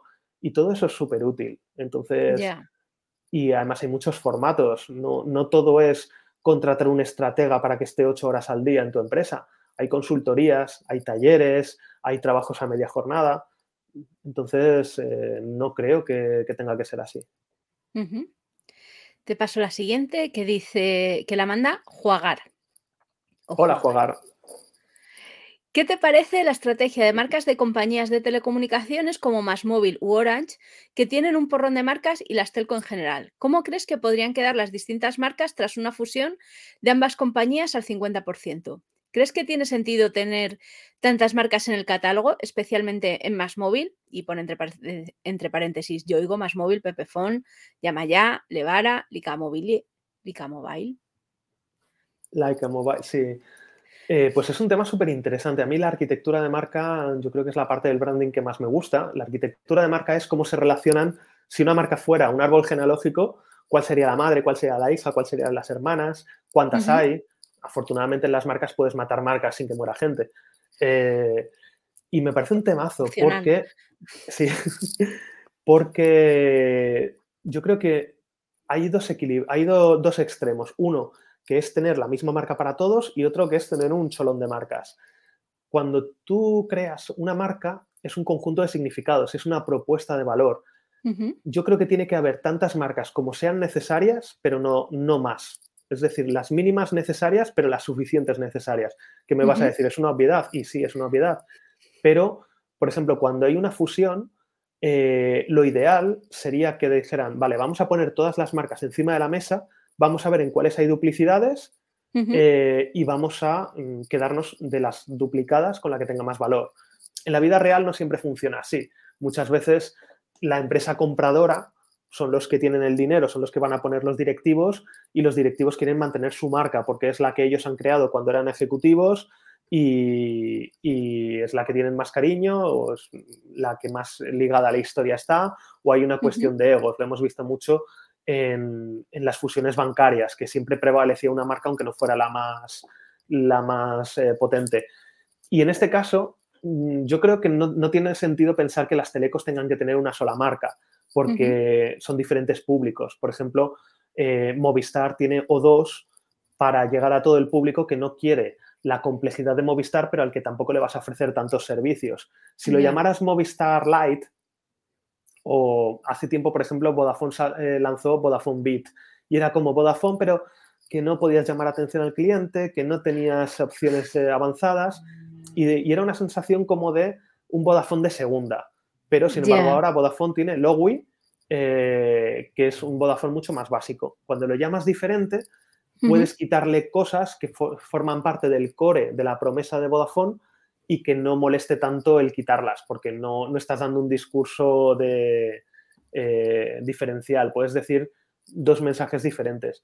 Entonces, eh, creo que tener un portfolio de marcas simple te ayuda porque una marca es un hijo que tienes que mantener. Una marca la tienes que mantener, tienes que mantenerla relevante para la gente, tienes que tener una web diferente, tienes que tener pues, eh, campañas de publicidad diferentes pero tener diferentes marcas y tener, tener demasiadas marcas es un Cristo, tener demasiadas pocas te hace ser poco flexible. Hay que encontrar el equilibrio perfecto. Genial. Nos quedan seis preguntas, ¿vale? Ya estamos llegando al final del... Y luego si quieres responder alguna de las del chat, pero si quieres vamos primero con estos que se han pasado por Meneame. Y luego vamos con ellos. Esta nos la manda Sisebuto y pregunta, hola Fernando, gracias por pasarte por aquí. Tenía varias preguntas que te voy a hacer de una en una. ¿Qué te parece la marca Espárragos Cojonudos? Me, hace mucha gracia la marca además creo que nace de una, de una anécdota, ¿no? Que a mí por lo menos tal y como me la han contado es que le dieron a probar los espárragos al rey, creo que era el rey Juan Carlos, y dijo algo así como que estaban cojonudos y Ajá. se quedaron como los cojonudos. Lo que pasa es que Como la pizza. Sí, el de la luna rosa.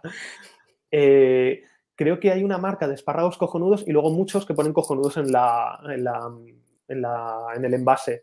A mí me parece que es una manera original, ¿no? Pues ha pasado algo chulo con el rey, que además hoy en día ya estamos más acostumbrados a que el rey sea más cercano, pero hace 30, 40 años el rey era casi un ser divino que Campechano. cuando se soltaba el protocolo y decía algo como cojonudo, de repente era como, oh Dios mío, lo que ha dicho. Entonces, aprovechar esa notoriedad, pues me parece una buena idea.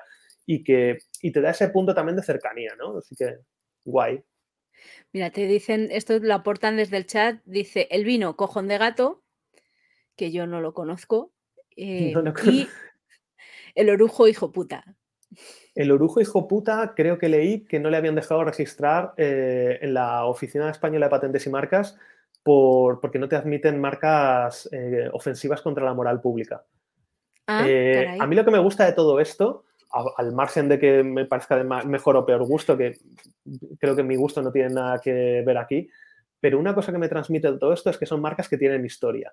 Y ya cuando tú ves que hay un, un coñac que se llama, un, un orujo, has dicho, ¿no? Que se llama hijo Sí. puta, eh, ya por lo menos te genera curiosidad, te genera una pregunta, oye, ¿y esto por qué se llama así? Y Claro.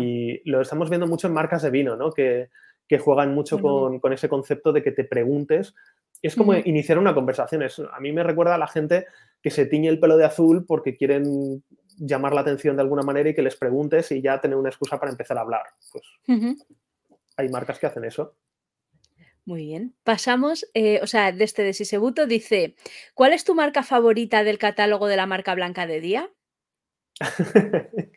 bueno, es que Día ha, Día ha remozado toda su marca blanca, antes era simplemente Día, y ahora lo que han hecho ha sido crear una marca para cada categoría de producto. Pues tienen eh, eh, enchufa tu día para la horchata, eh, no sé qué, pero mi, tengo dos favoritas. Me gusta mucho la de la leche, que se llama Día Láctea, porque creo que hay muchas marcas de día en las que a lo mejor se han pasado un poco de graciosos, eh, pero esta mola Día Láctea me parece muy sutil.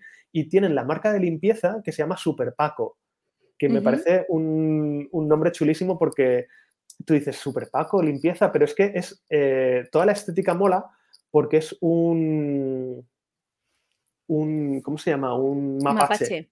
Es un mapache que, que es como un superhéroe, que va con antifaz de, de superhéroe, con, creo que con capa y todo. Y en los, eh, nunca se le ve entero. En los envases se le ve, pues si es el, el Fairy de día, el, el fregaplatos, sale con las patitas fregando un plato. Si es en la lavadora, sale con la cola eh, saliendo del tambor. Eh, si es en las bolsas de basura, sale dentro del, del cubo de la basura. Un espacio muy propio para un mapache. Y leí que me gustaba, me gustaba mucho y si la historia, si lo han hecho por eso, mis dieces, y si no, cómo mola la casualidad, que podía ser que Super Paco fuera un mapache porque mapache en catalán es eh, os rentador, que es eh, como eh, oso lavador. Y es que los mapaches tienen la costumbre de que cuando cogen comida la lavan en agua. Y claro, pues es un animal muy limpio, entonces eh, por eso es la mascota de la limpieza de día. Y solo por esa historia yo me quedo con Super Paco. Y la última de este usuario es, me gusta muchísimo tu iniciativa de las fotos de los reyes. ¿Cómo surgió la idea? ¿Cuántos participasteis la última vez? Bueno, esto es una cosa que hacemos en, en la noche de Reyes, en enero, eh, que básicamente cogemos y hacemos fotomontajes de fotos que nos manda la gente de su calle a oscuras y le ponemos las siluetas de los Reyes Magos para que al día siguiente tú le puedas coger el móvil y decirle a tu hijo, mira, ayer estuve en los Reyes Magos y les hice una foto y te conviertas en su héroe y tal. Empezó como hace cinco años que yo hice esto para mis sobrinos, lo colgué en Twitter y dije, bueno, si alguien quiere, y me escribieron como 150 personas. Menos mal que estaba un chico muy majo, Adri, y, y me echó una mano. Al siguiente año ya éramos más gente, al siguiente año ya teníamos plantillas para que la gente se lo hiciera en su casa. Eh, este año hemos tenido un filtro de Instagram con lo que te lo podías hacer tú mismo, webs en las que te lo podías hacer, o sea, se ha ido haciendo una bola de nieve cada vez más grande. Y esta última vez, pues es que no sé ni cuánta gente hemos sido, o sea, porque ya lo poníamos con un hashtag, entonces si alguien estaba online en ese momento lo hacía. Pues no sé si habrán sido 50, 60 personas, más todos los que se lo hicieron en su casa sin pedir ayuda porque se lo podían hacer. O sea que a mí me parece una cosa muy guay. Me, gusta mucho que haya como esta conspiración eh, a nivel nacional, bueno, a nivel mundial, para hacer creer a los niños que existe la magia en una época tan chula como la Navidad. Y, yo creo que es bonito, ¿no? Que, que de vez en cuando eso que decía antes del software libre, ¿no? Que la gente se una por un momento a colaborar en una cosa tan guay, pues me parece súper bien. Muy guay. La siguiente, ya nos quedan poquitas, poquitas. De que la manda MMM. ¿De qué empresa rearías su marca desde cero? ¿Y de qué empresa nunca tocarías la marca? esto es un marrón. Esto es un marrón. A ver, ¿de qué empresa rearía la marca? Mira, me voy a salir por la tangente y te voy a decir que yo rearía la marca España. Eh, creo que la marca España nos la estamos... Eh, la marca España no se, no se, explica bien. O sea, tenemos un problema con la marca España, eh, que hay gente que no se identifica con el concepto de España, hay gente que se quiere apropiar del concepto de España, hay gente que dice que ellos son la verdadera España, que me parece una cosa horrible cuando es un país que compartimos todos. Entonces, yo intentaría, yo replantearía la marca España y te digo que yo le cambiaría todo. O sea, cambiaría, cambiaría el concepto, no cambiaría el nombre del país, porque a lo mejor da un problema con los dominios, pero si pudiera, lo cambiaría todo. Yo intentaría buscar un significado que nos agrupase a todos. Y creo que precisamente uno de los puntos fuertes de España es la diversidad. O sea, España es un país en el que, tenemos mm, costa, tenemos eh, interior, tenemos clima desértico, tenemos clima tropical, tenemos islas, eh, tenemos ciudades en África, tenemos ciudades en, casi en los Pirineos, eh, tenemos, eh, no voy a decir cuántos porque es meterse en un follón, pero tenemos un montón de idiomas. Tenemos gente que piensa, que siente en diferentes idiomas y, todos son españoles. Eh, tenemos españoles que, que, son católicos, españoles que son ateos, españoles que son musulmanes. o sea, creo que es una...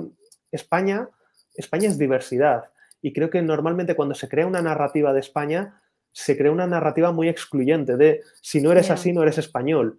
Y esto es una cosa en la que eh, tanto la gente que quiere excluir a otros para decirles que no son españoles como la gente que no se siente española, al final están de acuerdo. Si yo te digo, ser español es ser católico, eh, que te gusten los toros y el flamenco, pues habrá gente que te quiera, que se, sientan así y crean que son mejores españoles que el resto, y gente que no se sienta así y diga, claro, es que no soy español.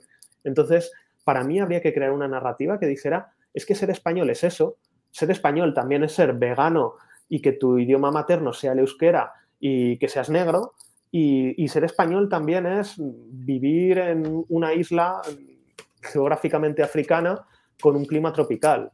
Es decir, no, no creo que haya una sola manera de ser español y eso pasa por reconocer nuestra diversidad. Entonces sí, cambiaría la marca España. El toro.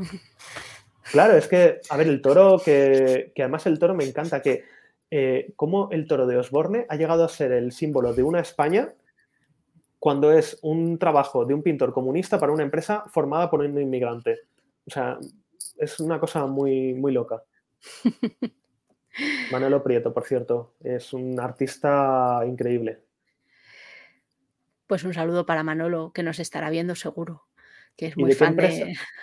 ¿De qué empresa no tocaría nunca la marca? Es que no se puede decir nunca, nunca. Eh, si hablamos de marca como logo, yo creo que hay logos que es muy difícil que vayan a cambiar. O sea, por ejemplo, el logo del corte inglés. El logo del corte inglés, si tú lo analizas desde un punto de vista técnico, tiene muchísimos problemas. O sea, es muy difícil de reducir. Eh, hmm. No se lee bien. Eh, es muy hmm. confuso. Eh, la marca en sí es complicada. De hecho, en los 70-80, yo tengo la teoría, no, no me la ha confirmado nadie el corte inglés, pero yo tengo la teoría de que en algún momento se barajó cambiar el nombre de la marca y llamarla Corti, con dos T's. Porque si tú ves anuncios antiguos, hablaban mucho de Corti y no como Cortilandia, sino... No, pero estaban las tiendas Corti. O, o los corticoles, claro. Estaban las tiendas Corti, había muchos sitios en los que ya el propio corte inglés decía ven al corti Era como, a mí me da la sensación de que si en aquel momento se hubiera cambiado, hoy el corte inglés nos sonaría como a marca super rancia, igual que si cuando hoy dices Banco Bilbao Vizcaya Argentaria o cuando dices Pepsi Cola. Y pues no, es BBVA y es Pepsi. Y nos hubiéramos acostumbrado y le llamaríamos el Corti. O Trinaranjus, claro. Entonces, en su momento yo creo que estuvieron a punto y al final no, no llegó a ser.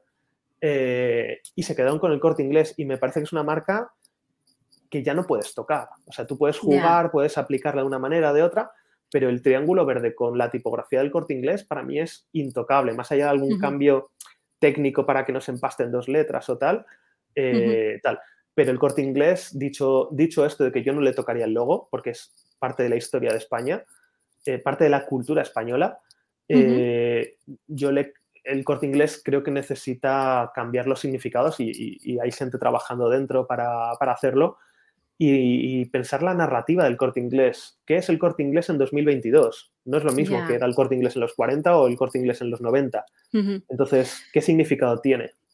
Ya, yo, yo no conozco a nadie que esté ahora haciendo el rebranding del corte inglés, pero sí que es verdad que el mes pasado estuve en el corte inglés de Castellana y eh, lo han cambiado por completo. O sea, yo no tuve la sensación de estoy entrando en un corte inglés.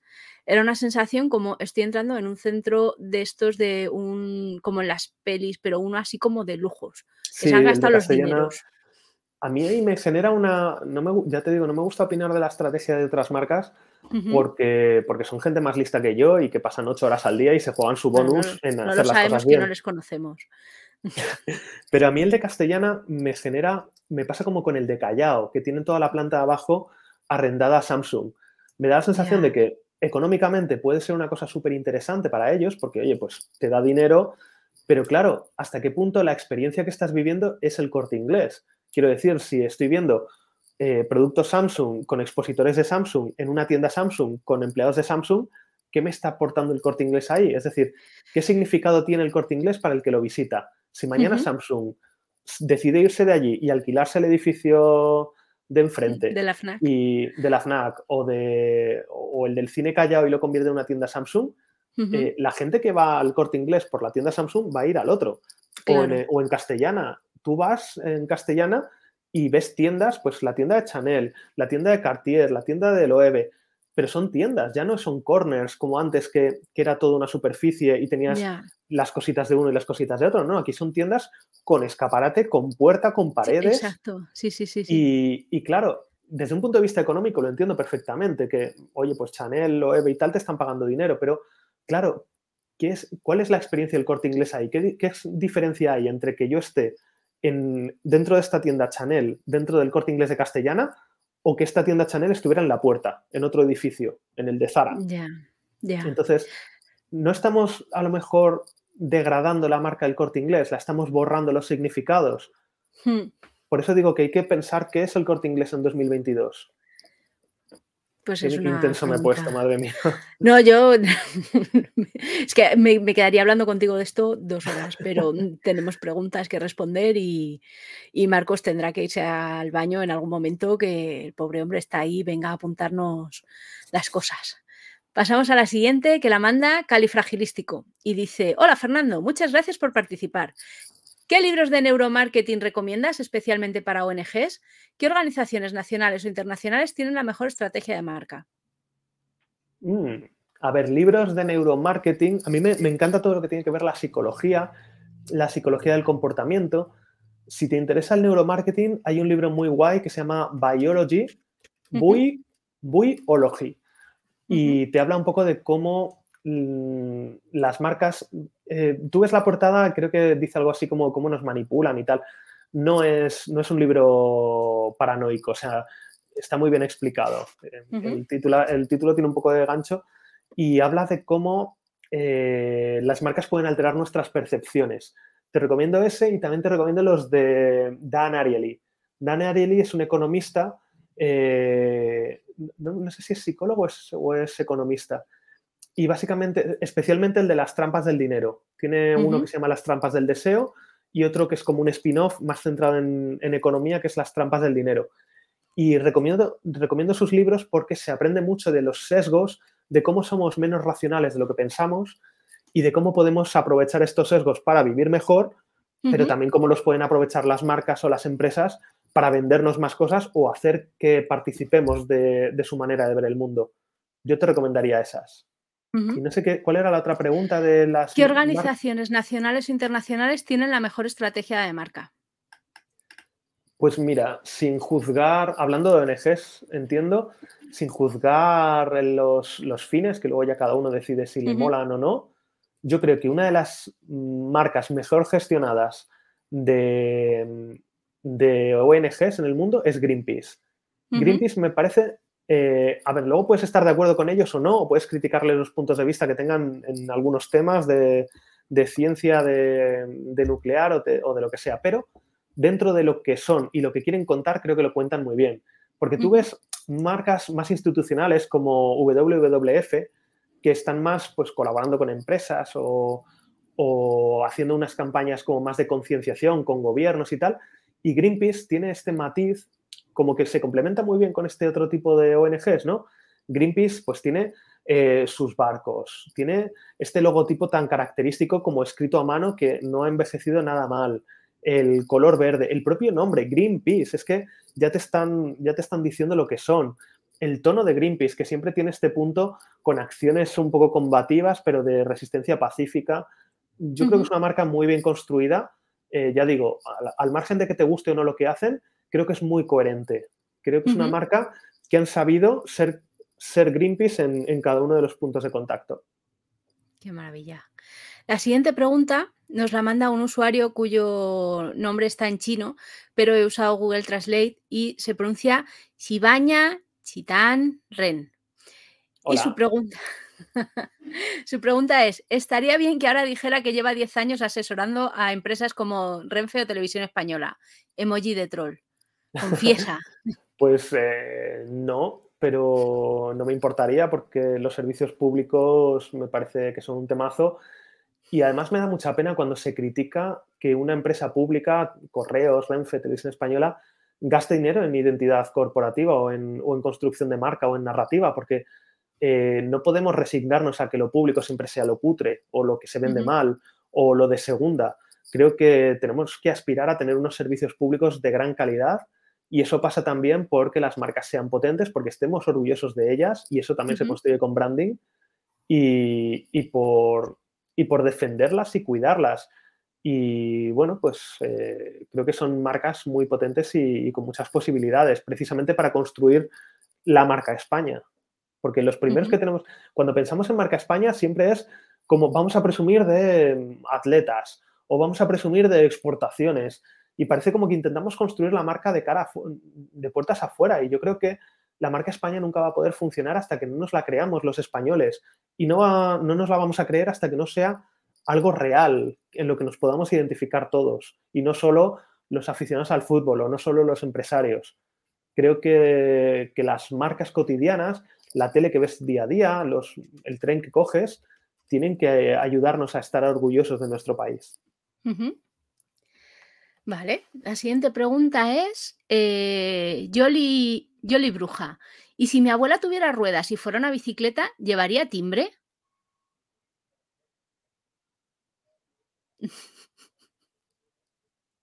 Yoli, ¿qué, te pasa?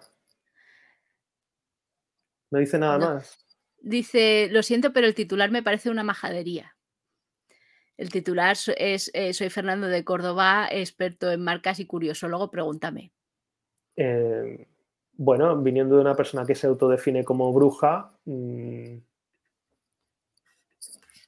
chico, por lo menos las marcas existen. Bueno, suerte, suerte con tus conjuros y tus hechizos. siento, siento, no estar, siento no estar al nivel de, las estrellas y las fuerzas místicas que nos rodean.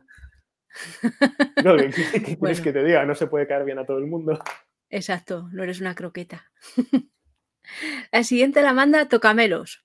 Y dice, en mis clases con alumnos de segundo de bachillerato hacemos la cata ciegas con cola del Mercadona, Pepsi y Coca-Cola.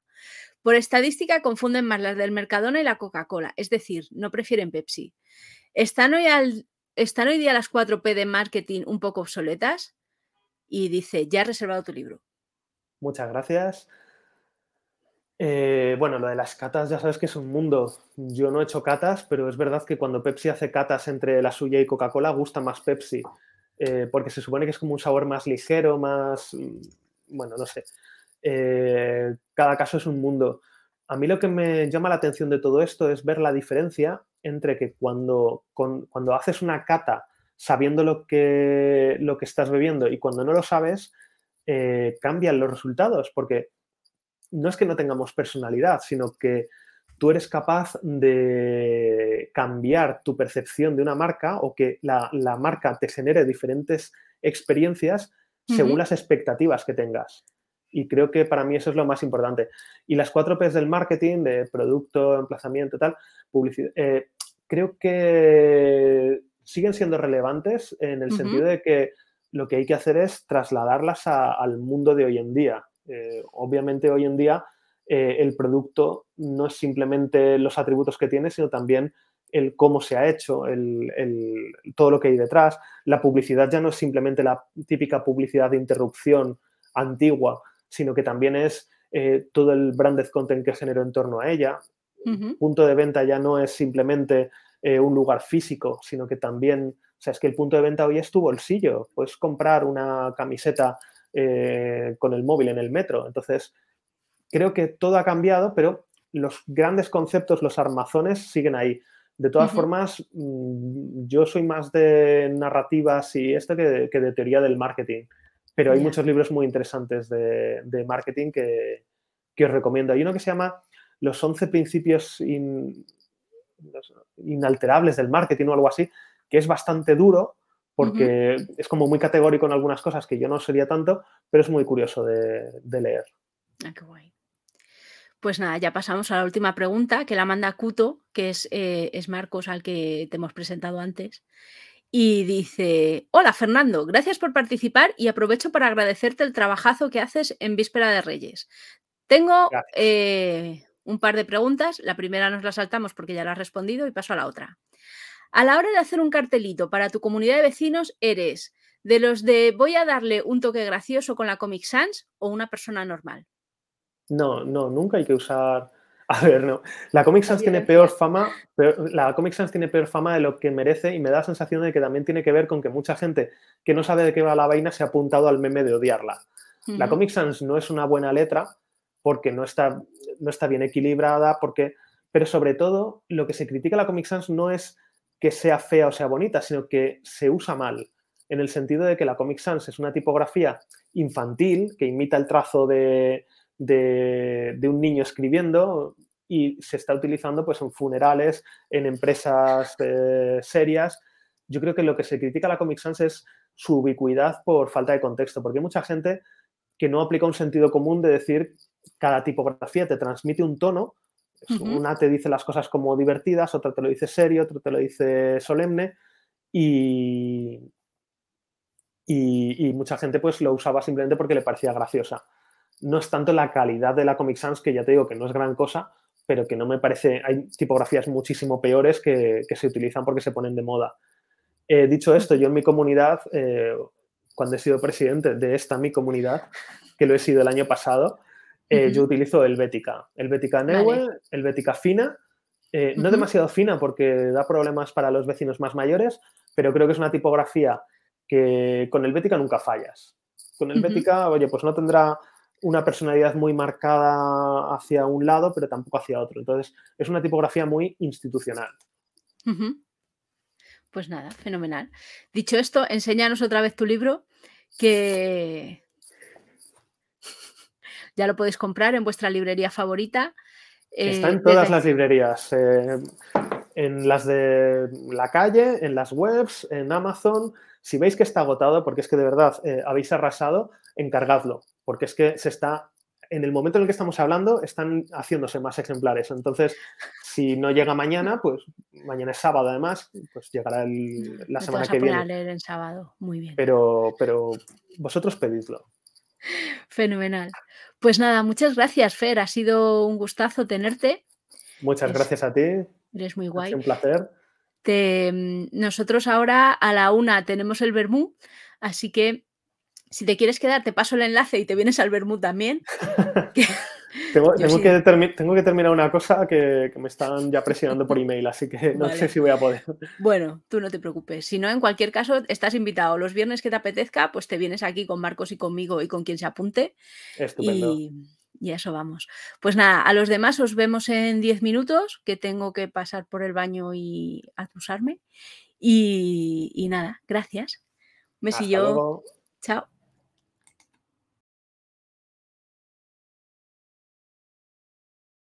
Si has llegado hasta aquí y tienes ganas de más, suscríbete a nuestro canal para estar al día de todas las entrevistas. Y si solo estás aquí por las noticias, te esperamos en meneame.net.